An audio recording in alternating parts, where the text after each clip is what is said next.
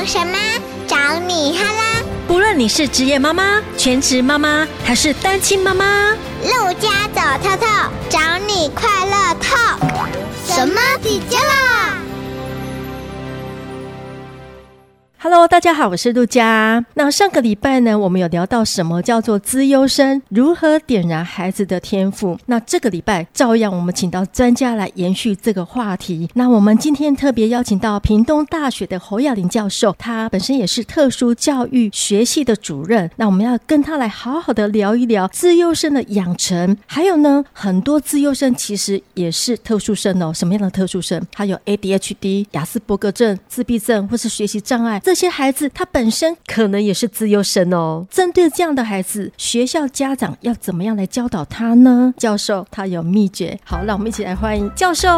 好，陆家好，各位听众朋友们，大家好，很高兴能够在这边呢跟大家来聊一聊跟自由有关的议题。今天很荣幸可以邀请到教授。那首先呢，我们要先问一下教授，您觉得您是什么样的一位妈妈？呃，我有两个小孩，是一个已经大学毕业了，一个现在是高中生。如果要问我这个议题呢，我觉得我是一个很愿意给孩子空间的妈妈。呃，对我来讲，孩子能够独立自主，然后能够问题解决，呃，是很重要的一件事情哈。教养的过程，我就在想，当有一天我放开手让孩子独立的时候，我是可以全然的放心。所以我是这样的自我定位的。对，其实教育就是要让孩子有解决事情的能力，这个真的是最重要的。对对。那我的孩子是资优生吗？该不该让孩子做资优鉴定？家长可以有哪些观察来判断我们的孩子是不是具备资优的天赋？有很多家长都会呃很好奇，知道说自己的孩子是不是资优生。好，这里面其实有两个问题啊。哈，第一个，我的孩子是资优生吗？然后要不要去做鉴定？首先，我们要先看哈，孩子是不是资优生？我们其实可以从他的现有的生活还有学习中去观察。如果你有发现说，嗯，你的孩子他在这两方面都有超龄的一些的表现，也就是说，他可能跟同才相比较的时候，诶，他可能学习速度特别的快，或者是说，诶，他有一些的表现怎么跟同年龄的孩子是不太一样的哈？那这个时候你就可能来考虑了，就是说，诶，我的孩子是不是可能需要资优教育哈？那目前呢，我们的资优其实是我们说的法定资优。那什么是资优？就是由我们特教法里面去规范的哈，就有六大类嘛哈。对对，有六大类资优。比如说你的孩子呢，可能是在一般智能和上面是特别优异的，也有一些的家长会发现到说，哎，我发现我的孩子他可能特别对数字是敏感的，然后或者是说，哦，他特别的喜欢拆解一些的东西，哦，但是看起来语文不怎么样，但是可能在科学上面的表现特别的好哈。我们说的是学术性向。那除此之外，我们一般人更熟悉的就是那艺术才能哈，比如说，哎，孩子从小你就发现到他可能那个肢体动觉能力特别的好，或者是孩子从小那个唱歌就有绝对的音感啊，哈，或或者是特别的会画画等等之类的哈，或者是在艺术上面有一些很不错的，跟同年龄看起来就不太一样的，呃，有一些特殊的部分哈。那这叫艺术才能资优。然后我们的法规里面有两个比较特别的，就是领导才能的优异哈，还有像创造力的这个部分。那这一些就是说，我们都可以在生活中去观察。比如说，他常常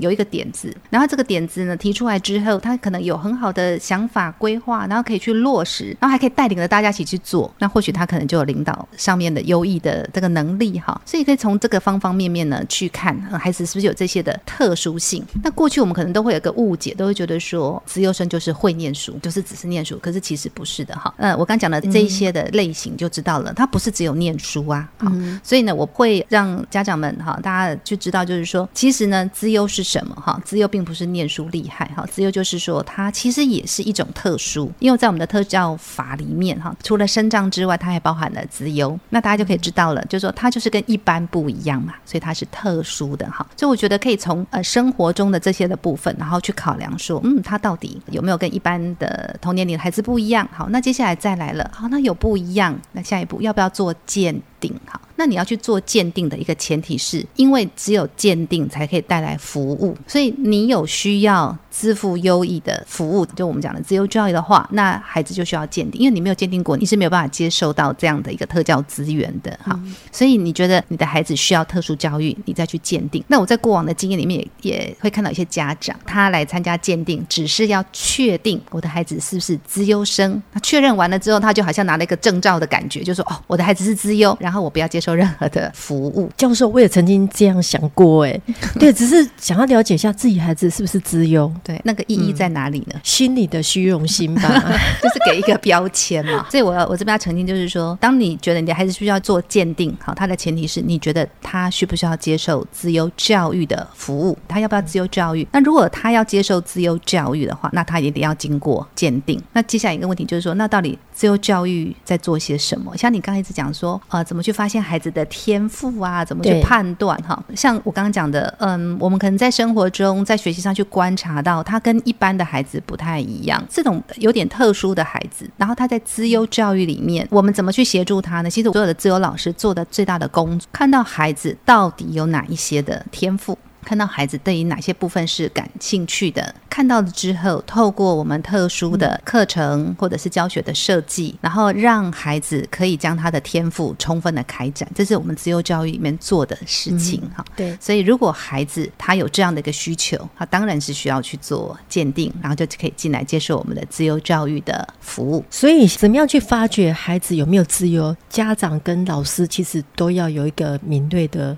这个观察力耶。是啊，对啊，你要。找到孩子到底哪一个部分是异于常人、比较优秀的部分嘛？啊，对，我举例来讲好了，嗯、比如说，嗯，孩子会来告诉你说：“妈妈，我觉得在学校上课好无聊。”你就问他说：“为什么？”他说：“老师一讲，我觉得都会了。”哦哦，然后或者是说：“哎呀，这个课本的内容我觉得哎太简单了。嗯”那你看一看，觉得哇，我都觉得不简单呢。你为什么觉得那么简单？哎，所以他可能是那个理解能力是非常好的，或者是说呢，你可以看到说这个孩子他可能在记忆能力非常的棒，可能可能随手讲的事情、脱口讲的事情，或者是呃很久很久发生的事情，他都还可以记住，记忆力很好。所以你给我看到他有这样一般的能力的优异，你就可以发现到，或者是说你可以看到在学习上嘛。比如说，你会发现到说，哦，他在学习上面，他的那个思考的过程是非常灵活、快速的，哈，或者是说，他对于一些啊，比如说我们讲数学好了，我们可以发现有些孩子哦，在解一题的数学，他可以解到他忘却所有的时间，然后甚至说他对于那个难题的部分，哦，他很有兴趣。比如说我们看到都头痛，哦，他就很有兴趣，他愿意花很多的时间在这个地方。这一些部分就是我们在平常是可以观察到的。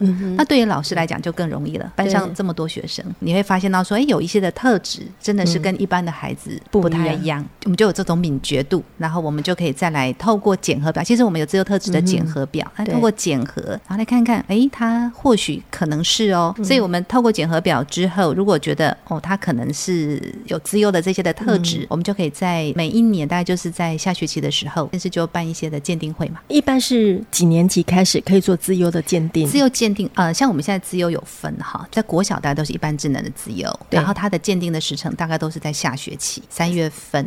几年级啊？高雄市的话是二升三，还有呃四升五的时候有鉴定，所以学校会有这样子的一个鉴定的表格，看你要不要鉴定，对不对？呃，不是只有学校啊，大家可能要留意一下哈，就是教育局应该也会去 PO 相关的一个讯息。那这是一般智能，我们其实还有所谓的提早入学的部分，就是从学前然后进到国小阶段有提早入学的鉴定。好，那这个鉴定就是说我的孩子呃满五周岁，那照理来讲他要念大班，但是他可以提早。进到国小也有这个的鉴定，因为他程度已经可以是一年级了，对，提早入学。然后在我们的国中的部分，就是学术形象的一个鉴定，大概都是在下学期的这个时候，有兴趣或者是有呃觉得自己的孩子可能有些资优特质的家长，可能就可以关注这个时候的一些的相关的简章。不是每个学校都有资优教育的班级，对不对？不是，并没有每个学校都有，但是这个的讯息应该每个学校都会转达，因为在我们的特教法里面有规范哈，呃，我们的。教育单位啊，哈，有主动发掘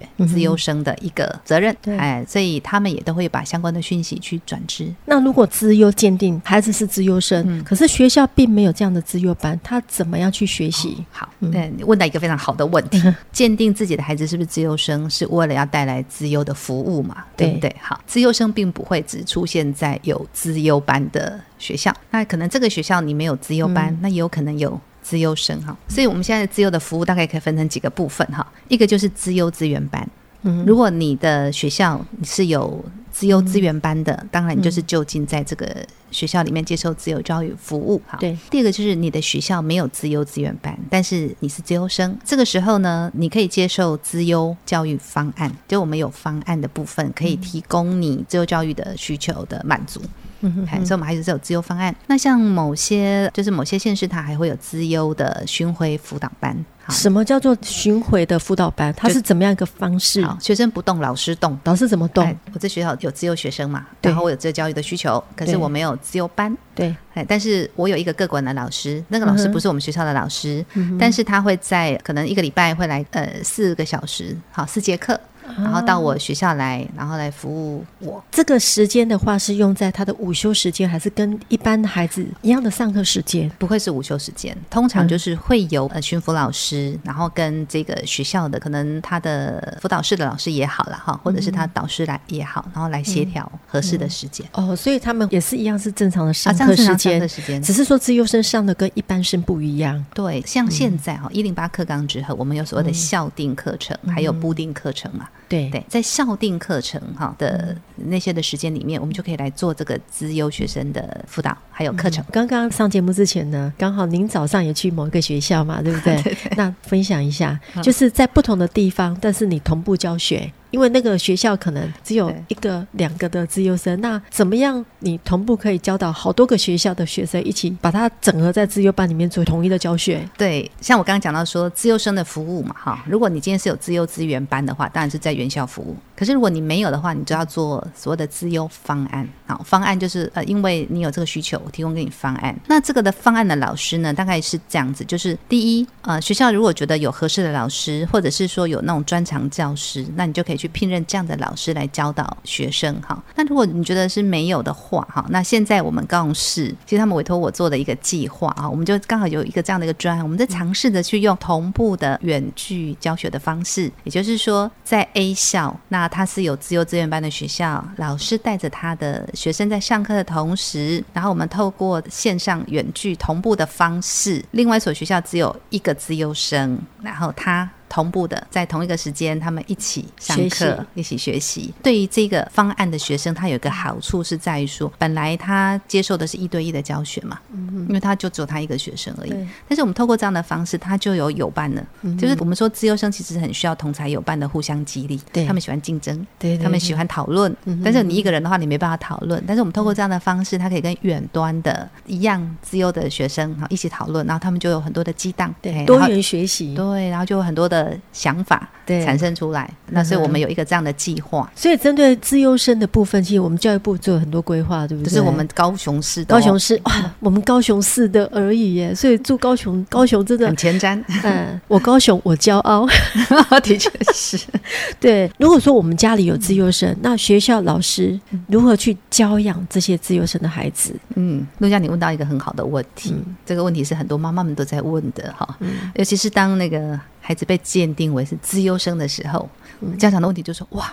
我的孩子是资优生哎、欸，那接下来我不会教了，我该怎么教？哦，这是资优生哈，怎么教哈？对，我一直哈就认为就是说，呃，其实家长不用去焦虑啊，不是说因为他是资优生，你开始就要把他填很多的东西给他，好，生怕辜负了他的天赋，不是这个样子。你都把他塞得满满的，他反而没有时间去做什么样的思考。刚刚我讲过资优生的特质嘛，哈，比如说他可能学得比较快，观察力很敏锐，然后有很好的理解的一个能力，哈，只要你孩子有这样的能力的时候，我们怎么去协助他？这些的能力是有更好的开展跟发挥，其实是蛮重要的。过去很多的家长都会很希望说，自己的孩子啊，未来哦，当什么医生啊，当老师啊，当什么官啊，就是这样子。我们都有很多的这种期待嘛。对，好像资优生就要跟这个画上等号。嗯、那我刚刚有讲的，资优生是特殊啊，资优生不等于成绩好。没错。好，所以呢，并不是说所有的资优生到最后都要上台大，不是这个样子的哈。对。所以我会觉得说，当你的孩子被鉴定为是资优的时候，我觉得家长不要马上陷入焦虑，那也不要马上开始就要去发很多的梦，自己当年没有完成的，都希望我们的孩子来替我们的完成哦。那尤其是像现在，我们看哈，呃，我们过去走的路，像我自己是台南人嘛，哈，台南就是医生跟老师最多，对对对，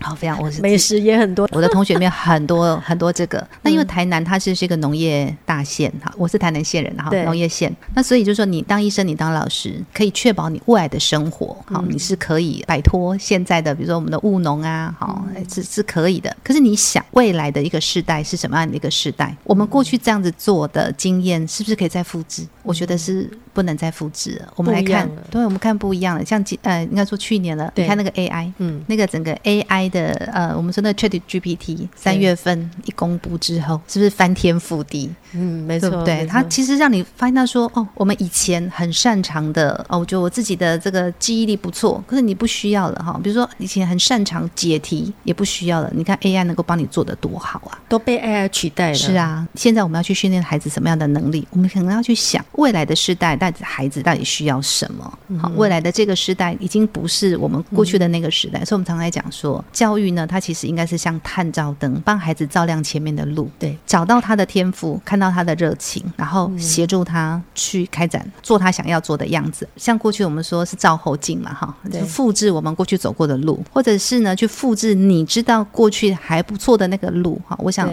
教育应该已经不是这个样子了。所以我们在谈说怎么样去教养孩子的时候，我觉得家长肯定要有这样的一个。想法哈，就是说，或许陪伴你回到你家长的角色，陪伴是很重要，因为透过陪伴，你可以知道你的孩子的天赋在哪里。透过陪伴的过程中，去理解呃现在的世界、未来的世界的需求是什么。好，然后啊，真的就是提灯照亮他未来的路。对，嗯，而且我觉得家长也要跟得上时代进步的脚步，也要不断的去学习，你才可以知道说未来你要怎么拿着这个灯去照亮孩子啊。对，我有去听过教授的讲座，我们未来是 AI 的时代，我们要问对问题，那知道怎么样问 AI 问题，那我们要懂得怎么样引导孩子未来的方向，这个很重要。因为有一些家长哈，知道自己孩子是自幼生之后，开始帮孩子规划了很多的补习。因为你知道他学东西很快嘛，嗯、你知道他诶能力还不错，那你就生怕他少学了些什么哈，所以就把他礼拜一到礼拜五还有假日都塞得满满的。因为你都塞得满满的，他其实就不用思考了，应该也没有力气思考了。对、啊，但是未来像你刚刚讲的非常的好啊，未来重要的是问问题，但是问问题的前面其实是要思考，对，所以你要留一些空白，给他一些空间，让他去思考，让他去走自己的路。对，一零八课纲有比过去更好吗？嗯，最近在选举哈，所以这个问题都一直会提出来，到底课纲有没有更好哈？我们说，呃，十年是一个世代，世代在更迭。对，那一零八课纲前面是九年一贯嘛？那九年一贯里面呢，他要培养的就是带得走的能力，所以他的重点在于能力，好，能力的培养。嗯，那一零八课纲呢，他强调的是素养。那什么是素养？我想大家可能呃，有些人都搞不太清楚啊。我简单来讲，就是你知道，你做到，你还有态度，好，就是这些东西都要能够交织在一起，好，这叫做素养，哈。那所以一零八课纲它强调的是这个。那我我就想到说，我不久前哦，就是带着孩子去捏陶土，哈，就是带着一群老师还有小孩啊去。捏陶土，那大家你知道在捏陶的过程，他就是非常的执着在那边，我的技巧要怎么样好，把它做的比较漂亮好，因为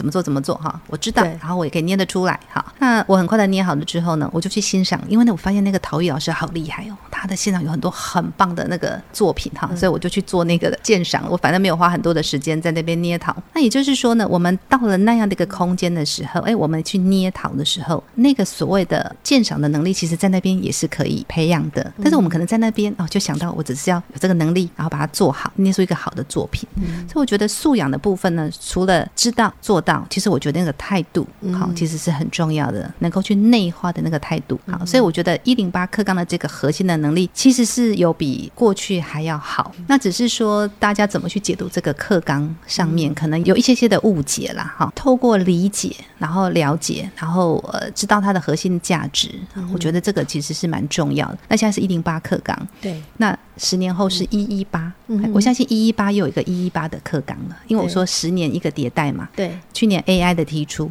你觉得未来的教育还会是像现在这个样子吗？所以很快一零八课纲就会过时了，又要进化了，就要进化了，没错，一定会是越来越好。但是我觉得在刚开始大家还不知道的时候，就会经历过一个阵痛期，因为我觉得老师们不是不愿意接受，而是呢在开始的时候会不知道。该怎么去做。然后这个跟过去有什么不一样？哈、嗯，那我觉得是做法上面的问题。嗯，因为很多家长他们不知道什么叫素养，你要能够内化，然后自然的用出来。嗯、对呀、啊，哦，讲得太棒了。以前是能力嘛，你有这个能力，可是你不会用出来。以前都理论啊，应付考试啊，可是一零八是活用啊，你学的你要用在你生活当中，尤其是你的态度啊，对对不对？能力，而且还有就终身要学习呀、啊。对对，所以不只是能力。对，啊、对这边哈，我要特别提到我们的雅玲教授啊，受教育部国教署的委托啊。撰写的全国第一套资优生独立研究教材，教授来分享一下这一套教材，有三册哦。我想先从刚才讲到课纲嘛，从课纲开始谈起哦。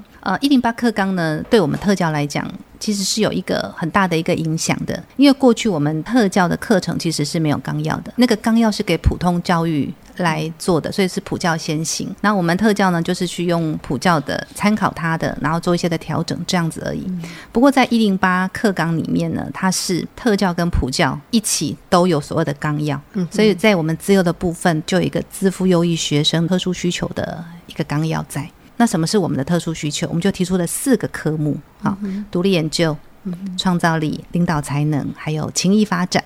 所以我们有这样的科目，对，过去我们没有啊，这次有。那到底这样子是好还是不好？有些老师就会觉得说，以前没有框架啊，我们自由的教育就是根据着这个 IGP 来进行，我自己这个天马行空，我要教什么就可以。好，那依照孩子的需求，你现在给我一个课纲，其实对我来讲是一种束缚跟捆绑。那可是有一些老师会觉得说，哎，有的这个课纲，我有一个可以依循，一个参考，对不对？有一个基础是好的。所以呢，就有两派不同的论述在这个地方哦。那我自己也是。我们特教课纲的一个研修小组的成员，那我也在课纲在做前导的时候，也看到老师的焦虑，还有这种两边不一样的那个论战哈，所以我在想说，与其在那边争议说他有没有更好。过去好还是现在好？不如我们进到现在的这个脉络里面，然后来去思考说，这样的课纲下来之后，是不是真的能够让我们的教育变得更好？那怎么样可以让它变得更好？哈，这是我对于课纲的一个起心动念。那因为老师们不理解，那我在前期的时候也看到老师们呢，看了这个课纲了之后，开始发展了一些课程，然后你就会发现到说，嗯，它是非常片段的跟零碎的。那我就在想说，嗯，那是不是我们可以来根据课纲，然后来转化成课程。根据这个课程呢，我来编写一个教材，然后让老师有一个依据，他就可以在这个里面来去做变化了。其实，在普教里面，哈，在普通教育的课纲呢，有那什么康轩啊、南一呀，在帮我们转化那个课程，帮我们编教材哦。对。可是我们特教并没有哈，并没有。老师们从课纲就要进到这个教学了，这个过程中好像漏了什么，缺了什么。对。所以我们才想说来做这样的课程，发展这样的教材，让老师在这个教材的基础之上，然后让他的教学能够更系统化，哎，非常好，对，系统化哈，是的确，当时我是这样想，这是我第一个起心动念了哈。那第二个就是像刚才有提到的，就是说，呃，我们的资优生他并不是只有在都会区才有啊，对，我们可能在有一些的偏乡的地区，或者是在没有资优资源班的学校，也有资优生啊。那这些资优生，他接受资优的服务，那就品质状况就不太一样喽。对，有些可能是巡回辅导老师来上课，有些可能是呃资优方案，哇，那方案里面提供的又非常非常的多元了哈。那怎么办呢？如何在有课纲的引导之下，哈，然后让孩子们自由的学习，它其实是有一定的品质的。我当时也是在这样的一个呃思考之下，想说，嗯，那如果我们可以有一个教材，那是不是也可以让这些方案的老师啊，或者是巡抚的老师，他更有一个可以依循，哈，然后他也减轻备课压力。你可以想哦，如果今天是一个巡抚老师，然后他去巡抚的学生可能有四五位，每个都不一样的时候，哇，他的备课压力其实是非常。很伤脑筋的，对，没错。所以我当时呢就想说，嗯，那我来试着做做这件事情哈。像你刚刚讲的独立研究教材，对，我们有四个特殊需求的科目哈。那我就在想了，过去在没有课纲之前，其实我们自由教育里面其实都蛮重视独立研究的。我们有非常多的自由教育模式都提到独立研究的一个重要性。那独立研究也是几乎所有的孩子、自由的学生，啊，都会去接触到的这样的一个课程。所以我就想要说，从独立研究开始，那一零八。课纲里面其实很强调的就是自主学习，自主学习其实就是独立研究的基础嘛，哈，所以它是相同的。自由教育跟普教之间的关系是这样，我们以前都会说自由教育是普教的前导，哈，我们有它的领先，领先普教的部分，所以普教现在已经讲自主学习了，然后我们的独立研究变成是更有方法的自主学习。那所以我就在这样的一个起心动念之下呢，啊，就决定来做这样的一件事情。那我也很感谢，在这个做的过程里面呢，其实我们平大附小哈，也是我非常得力的伙伴哈。像在未来的所有的融合的一个趋势之下，我们的资优生他是部分时间接受我们自由教育服务，他多数的时间是在普通班的。嗯，那我也会希望说他在接受自由教育协助的时候呢，跟他的普教的课程之间是连结的，而不是断裂的，啊，不是就是断开的，好像孩子变得有更多的负担一样。我们怎么从普教延伸到资优里面来？哈，也是我所思考的。所以之前在撰写的时候，我这个团队里面就包含了普教的老师以及资优的老师，提供了很多的意见，我们就一起讨论，好，然后一起规划，然后我来把它写出来。这三本教材这样，这三本有针对三年级、四年级、五年级去提供的资优生的一个系统性的教学。对，我当时的想法就是说，我们课程有一种课程叫做螺旋式的课程。嗯哼，螺旋式就是说，像我们数学用最多就是这样子螺旋式的哈。比如说，你要先学会加法，加法学会了，你再去学乘法，对不对？好，再教四则运算，就是这样子有进阶性的。我当时在想规划这样的课程的时候呢，我也是朝向这样子的一个方式来进行。好，那我们在三年级的时候，比如说我们说，呃，在三年级做独立研究，三年级的孩子才刚进到自由班而已啊，对不对？好，那你要教他什么呢？其实从观察开始，所以观察是非常重要的，对不对？你可以在呃那个小细节里面去看到别人所没看到的东西，然后你自己就会有一些独特的发现，这是很重要。所以我们就希望说，在三年级的部分，哈，就是去强调，然后去教导孩子观察的能力。所以，我们三年级呢的一个独立研究教材，其实就扣紧了这个自然观察的一个方法。所以它叫直观达人，没错。那所谓的那个直呢，就是跟我们三年级自然科去做连接，因为他们在教。植物的身体，比如说在普通班里面教植物哦，就是教这个植物就这样子呀，怎么根茎叶花果实。可是，在我们延伸过来的这个教材里面，哈，我们就不只是这样子了，我们会希望他去做一个把时间的变数拉进来，就是说我今天观察这个植物哦，不是此时此刻而已，我可以看到它的春夏秋冬，然后你就发现哦，有些它是会落叶的，有些它会变色的，对不对？哈，我们就把这个时间的变数啊纳进来，然后教孩子去观察。有些的现象，当时间拉长的时候，它其实是不太一样的，这就是一种细细的观察，所以三年级叫直观达人。对，那四年级的部分哈，四年级我们就再进阶。那四年级我们的重点就是在于呃那个调查的方法。好，那三年级我们配合普通班的课程教的是自然，还自然观察嘛。好，那我们四年级呢，就是配合四年级的社会科，社会科，然后我们就是做节庆的调查。哈，那其实我这三套教材都是从研究到发表，我们都分成四个单元，从前面寻找。主题找资料，然后整理资料，到最后的一个发表，大家都是循着这样子的一个方式，螺旋式的迈进哈。所以在四年级呢，我们就比三年级再更进阶。比如说在四年级呢，我们在发想题目的时候，我们就会再去引入一些的思考的技巧，让他呢更理解哦，怎么去问出一些比较有深度的问题，就跟三年级就不太一样啦。好，再来我们就教他方法，比如说调查，调查里面就包含像我们现在在做的访问啊，访问也是一种调查，对，然后问卷也是。是这种调查，对，好，然后怎么去做出一个好的问卷，然后怎么去做一个好的一个访问，好，然后呢，做完了之后，我们去整理完资料之后呢，我怎么跟别人分享，好，所以我们在四年级最后的那个成果分享值的部分呢，就教孩子要说个好故事，嗯好，用说故事的方法啊，把我做的这个研究的结果来跟大家的分享，这是四年级。那到了五年级的部分，五年级这本教材哈，叫做实验专家，对，因为五年级开始在自然课已经有一些的实验的部分。实验这件事情很重要，就是变因，一因一果嘛，对不对？如果你今天的变因太多，你不知道你这个结果到底是从哪里来的哈，就透过这个实验专家，然后呃，先带孩子理解这个变因啊，就是我们在设计实验的之前，这件事情是很重要的哈。对。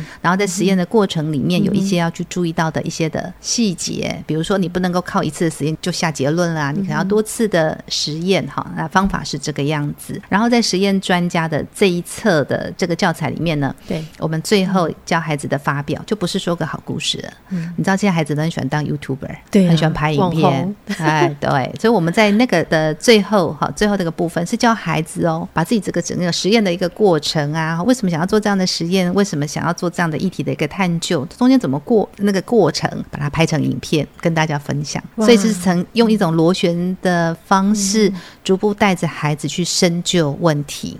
好，然后去实做，然后不仅是这样子，而且还要把它公开发表。哇，我觉得这个跟大学生一样了，哎，对呀，呃，自由的孩子哦，他们的兴趣其实是非常的多元的。那我相信，就是给他钓竿，对，比给他鱼还要重要。那这些方法其实就是给他。钓竿，嗯、所以我们啊、呃，这三本教材就是希望给孩子很好的工具。嗯、好，那他用了这一些的，学会了这些的方法了之后，比如说他知道观察，比如说我们说观察，自然观察。可是人与人之间要不要观察？要啊，要啊。比如说妈妈生气了，嗯、孩子可能有时候时候都不知道你生气了，所以我们叫孩子要观察妈妈的微表情。对、嗯，不动声色的时候，哎，我要小心一点了，妈妈生气了。哦，这也是一种观察，就是对呃表情的一个观察。我们从观察开始，然后再来就是去跟别人的互动去做调查。嗯访谈，然后到我们用比较科学的方法，好，透过实验去呃，对于自己呃关心的议题，好，然后去呃控制好那个变因，找他那个结果，了解因果关系。嗯、对，我们就是这样子很系统的带孩子拥有好的钓竿。接下来呢，他可以对任何他有兴趣的议题，他就循着这样的一个方式。好去做探究，这三本书他做的跟绘本一样，老师在教的时候也会觉得特别有趣味，然后小朋友看了以后也不会觉得很乏味。对，其实我们这三本书看起来像绘本哦，其实它的内容是很有深度的哦，对，知识承载度是非常高的。我举例来讲啊，里面有四个角色，一个博士，一个老师，还有两个小朋友，一些基础知识的建构是靠着两个小孩子的对话来传递的，所以孩子不会觉得枯燥，就是你不知不觉中透过那种对话，你就融入情境中学习。了，然后呢，孩子之间的对话呢，如果他们感到有困扰的时候，那个老师的角色就出现了。老师通常这个时候出来就是解惑。好，告诉你说，哎，怎么样可以呃进到下一步？哈，所以我们有一些关键技巧，就是只有有透过那个老师，然后来提供。然后呢，里面有个博士的角色，嗯、通常只要那个博士角色出现，博士角色的内容都是一些比较深入的内容了。好、嗯，比如说呃，我们可以再怎么样去追问，然后怎么去形成一个系统性的知识，都是透过那个博士来给予的。那我自己定位就是说，当我们在使用这个教材的时候，如果有能力比较好的孩子，他整个超前，而且想要知道更多，嗯、那老师就可以引导他。他去看那个博士的画。甚至老师在备课的时候，都可以先优先的去看这个博士的这个内容。对。但是如果说我们的孩子可能能力没有到这边，那他就是焦点就放在两个小朋友的对话跟那个老师，所以它里面其实是很有层次性的。然后里面也透过这样的一个内容，我们其实也放了很多的思考技巧在里面。好，还有一些的创造力的东西也都有把它融在里面。我觉得这三本啊，他把这个资优生变得更资优，而且挖掘他的潜力，就是给他钓竿。真的，现阶段的老是学生的使用情况呢？哦，我们在嗯，嗯这本教材大概我们从前前后后大概花了三年的时间。刚开始是由普教的老师跟我们特教的老师，他也共同来思考我们怎么去架构哈。对。那三年过来呢，我们就在发展了三本教材跟三本教师手册的时候，就有一批的我们高频的老师哈为主的一个使用者。像我们三年级教材先完成嘛，我们把三年级教材发表了之后，哇，就有其他的现实，因为我们是做全国的发表。对，就有其他的县市的老师参与哈。那在过去这几年来呢，高雄市的老师参与度最多。接下来是台北市，还有新北新北市的老师，他们也组成了那个团队，然后来去做这样的一个共备，去使用这个教材哈。然后另外像台东的老师、桃园的老师，其实在这几年来呢，都是算是比较是深度使用这个教材的老师。那除此之外，因为我们中间过程呢办了好几场研习，包含在疫情期间，那时候疫情刚来，没有办法办实体研习，我们就办。线上的。哇，那办线上的研习超乎我们的想象哈，整个那个报名状况非常的踊跃哦，大概全国三分之一的自由老师都来参与了哈，因为大家都找不到方法，呃，对，对，突然有这一套，大家紧紧抓住哎，对，所以我们那个时候呃，那个时候疫情，我还记得是在十一月份嘛哈，疫情算是严重的时候，那我们把它转为线上，哇，结果整个报名的老师呢，超乎我们想象哈，是一百多位老师，然后同时还上不了线，好，现在就是说几乎。现在全国二十一县市的老师都知道我们这个教材的存在，哈，那有些的老师就是参考这个教材，然后再去做一些的变化，好做这样的教学。然后呢，我们的教材每一本我们大家都印了一千本，刚开始有印了一千本，那现在市面上应该好像没有，听说是没有了。听说博客来之前有卖过，结果卖到都缺货，都是这样，好像是都缺货当中。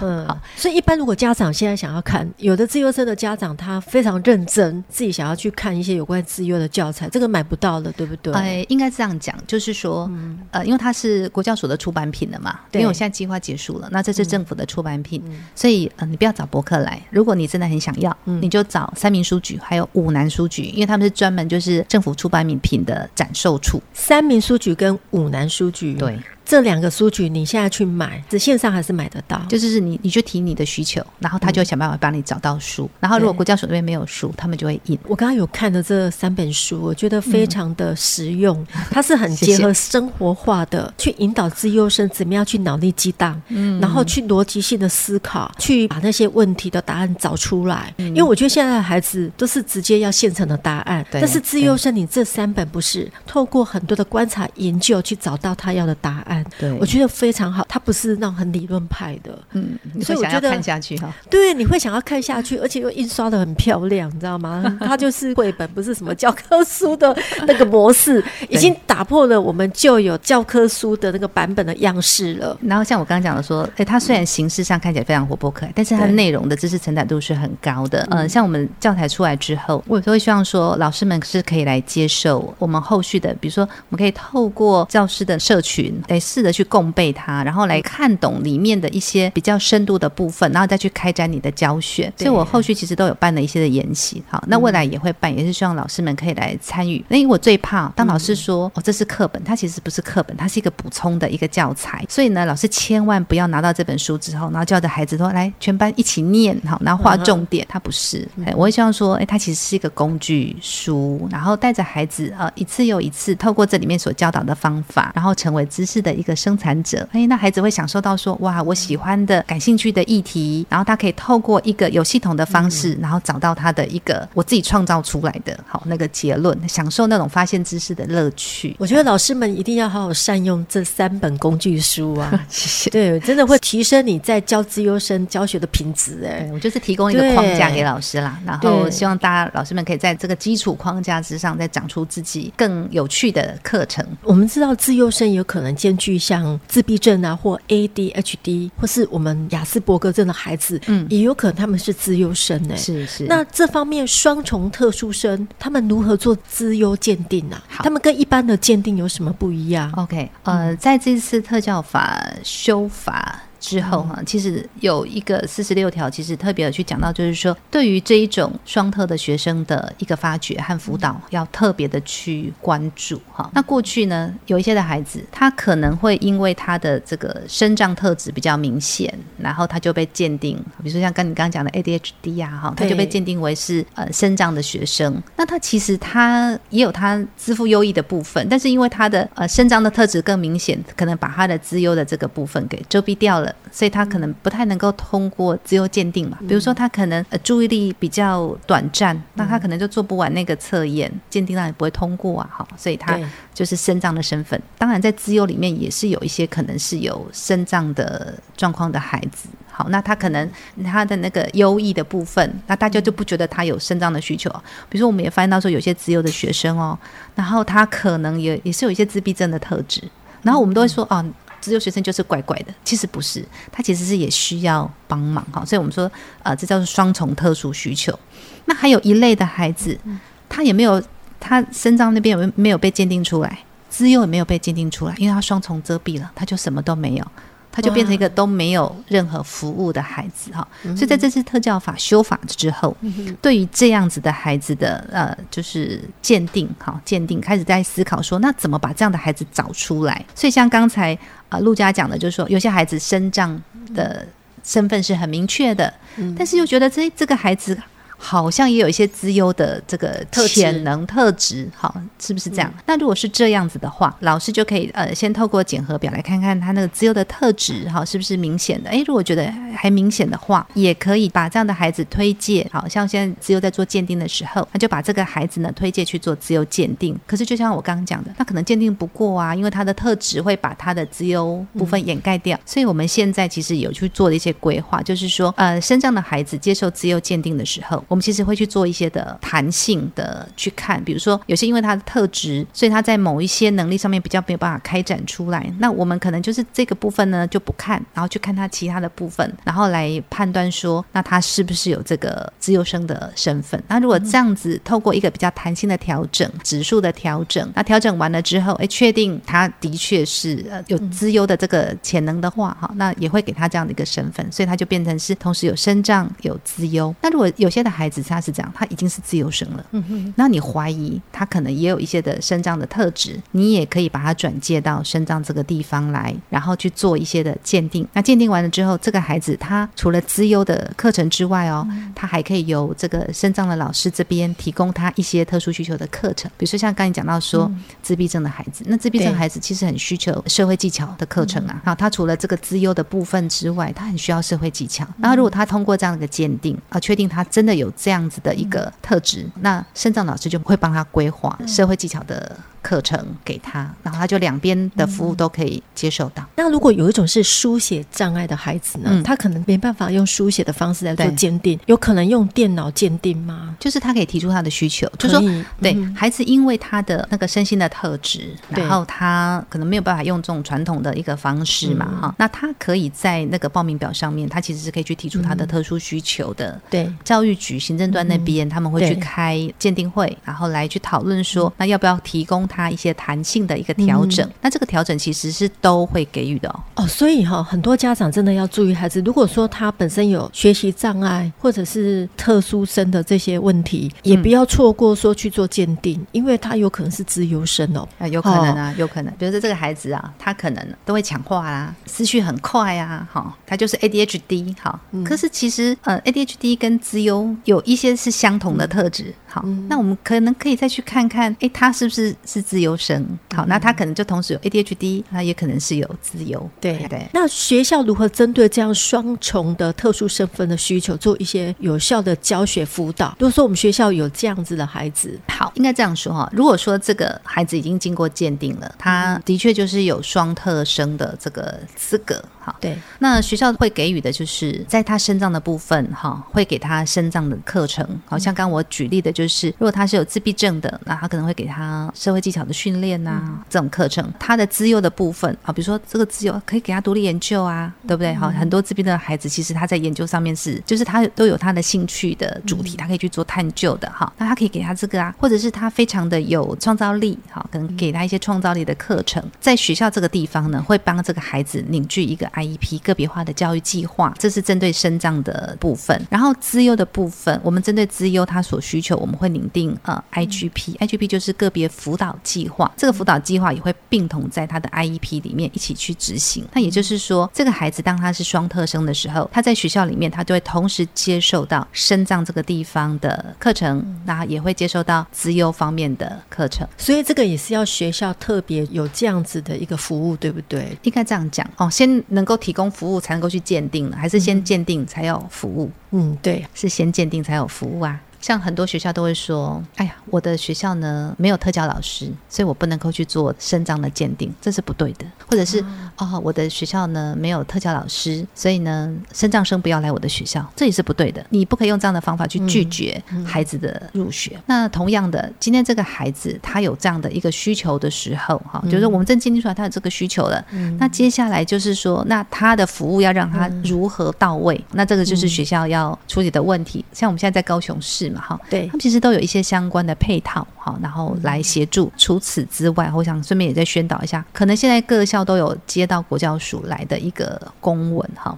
已经做了三年了，就是国教署现在对于这种双特学生，因为大家过去都不了解，好、嗯、不知道，那其实是为了要去推广，让大家能够知道，它其实有一个辅导的方案。那这个辅导方案是这样子，就是说辅导三类的学生，第一类是有身障资格确定了，但是你有资优特质，没有经过鉴定没关系，你有这个特质已经提出来，或者是你有资优的身份了，但是你怀疑他可能有身障上面的一个特质，好，所以他有那个的需求。第三个，你两个身份都没有。 거예요. 那你这三类，你其实都可以提出来。如果你有需求，你提出来，然后呢，再透过专家哈组成一个小组，然后来去判断说，哎，你是不是真的有特教的一个需求？如果你有特教的需求的话，哈，他一个学期是可以补助两万块，一个学期要两万块补助双特的学生，好，然后去提供他一些才能发展的一个机会，让学校可以用这两万块去引进外界的资源，协助这个孩子。哇，雅玲教授真的是帮我们找到这个怎么样申请一些方法，申请哦。有一些学校可能不知道哈啊，所以这个真的很棒，可以提供给大家参考。有一些家长会觉得说啊，我孩子去鉴定过了，嗯，不是资优生的，哎呀，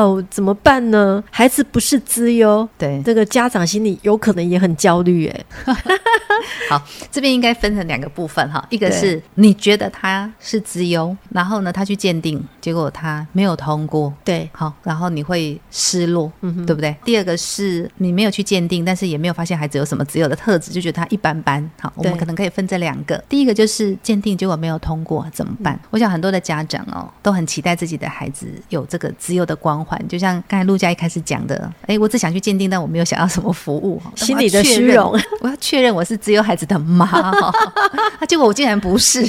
应该回到我们刚才讲的，就是说鉴定通过就是有自由教育的服务嘛，好，那鉴定没有通过，哈，没有通过就是说可能他现在的。这个表现他能力并没有说远远的超前同龄的孩子啦，没有远远的超前。那普通的教育的服务可能就可以是满足他的哈。那你的孩子没有那么的特殊，我们说特殊教育嘛，孩子是特殊嘛哈，并不表示说他成绩就是优异。所以你也不要说哦，我的孩子没有鉴定过资优了，那他成绩怎么样？这是两回事哈，这是两回事。嗯、那我觉得这没有什么好挫折啊，没有鉴定通过，他还是你的孩子啊，孩子也啊，孩子也没有变啊，你就用你原本的方法来对待他就可以了，就是平常心去看。有时候你很焦虑，你很在乎这个标签，我觉得孩子会跟着你去焦虑，然后他可能会懊恼。嗯，好，资优的鉴定并不是一个考试，资优的鉴定就是为了取得那个资优教育的服务。好，那所以我觉得这个部分我想要跟家长讲哈，就是哎，鉴定通过了，不是就不是啊。呃，但你就说啊、哦，我的孩子呃不是的，他人生在这边摔了第一个大跤，没有，这没有什么好摔跤的，他只是不是那么的特殊对而已啊。所以他只是他不需要特殊的教育，就如此而已。哈，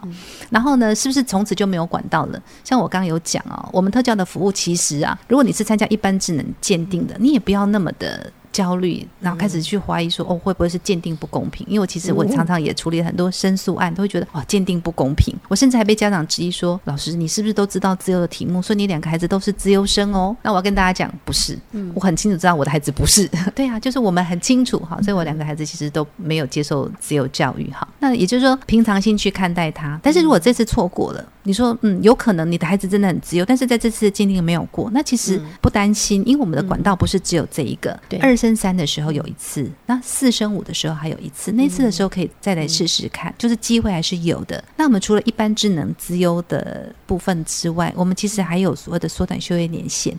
像有些孩子，他一般智能资优呢，他其实是没有通过的，因为一般智能资优讲的就是一般的推理呀，啊，这学习能力。可是你的孩子他可能是在数学能力特别好，他就是在数学。学的单科这一科的表现很好，然后非常的领先。那数学能力很好，不见得会通过一般智能自由的鉴定，但是你可以去参加缩短修业年限的鉴定。你现在孩子可能二年级，但是他的这一个数学能力已经超越三年级了，你就可以去二年级的小朋友。那未来人家升上三年级学三年级数学的时候，你的孩子可能就可以去四年级参加四年级的数学课。哦，就是那一堂课，哎，对，数学课你都可以通到四年级去上，啊、这是可以的哦。嗯、所以我们另外还有所谓的缩短。就业年限的部分哈，对，所以这里还是有一条路径哈。像我们现在国小几乎都是一般智能自由，那像对于这种学术性向类的孩子，或许在国小的时候你是鉴定不出来的哈。但是我们的国中开始就有很多的学术性向的自由班了，那你的孩子可能在那个时候，哎，他就可以进到自由教育的那个体系里面来服务了哈。所以我觉得家长不要因为一次的鉴定没有通过，好，那就觉得好像从此那个人生从彩色变黑白哈。我觉得这样子是有点。点过度了啦，哈，其实就是不需要。那第二个是你发现你的孩子没有资优生的特质，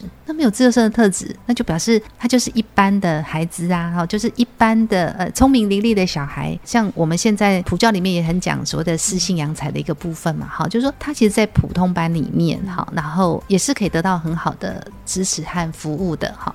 那我们不需要，我们不需要去揠苗助长嘛，哈。对。那也不一定要给他，一定要给他这个身份哈。我知道很多的家长呢，就会很想要让孩子取得这个身份，然后就拼命的让孩子去补习啊，好，或者是超前学习，以取得这个身份。我想这个可能就是到国为因了，矫枉过正了。其实是不需要你增加孩子的压力哈。那尤其是回到我刚刚讲的，呃，我们可以想嘛，未来到底需要什么样的一个人才？未来可能不需要在任何学科都超前的人才，对不对？好，未来的人才呢，跟过去需要的人才是不同了。即便你看到他没有这个自由的特质，好，数学没有特别好，自然没有特别好，一般的什么推理能力也没有特别好，那其实又怎么样呢？嗯，好，他可能在这个某些的部分的敏觉度是很高的哈，或者是说在问问题的能力上是特别好的啊，对不对？哈，那都很好，人缘好，态度好，礼貌好，这个也是啊，这也是优点呐。是是是，我们今天很谢谢我们的雅玲教授，让我们知道资优生的家长要怎么样去教养这些孩子们，那也让老师有一个教学的学习管道。真的非常谢谢雅玲老师今天来到我们节目当中分享这么多很棒的资讯，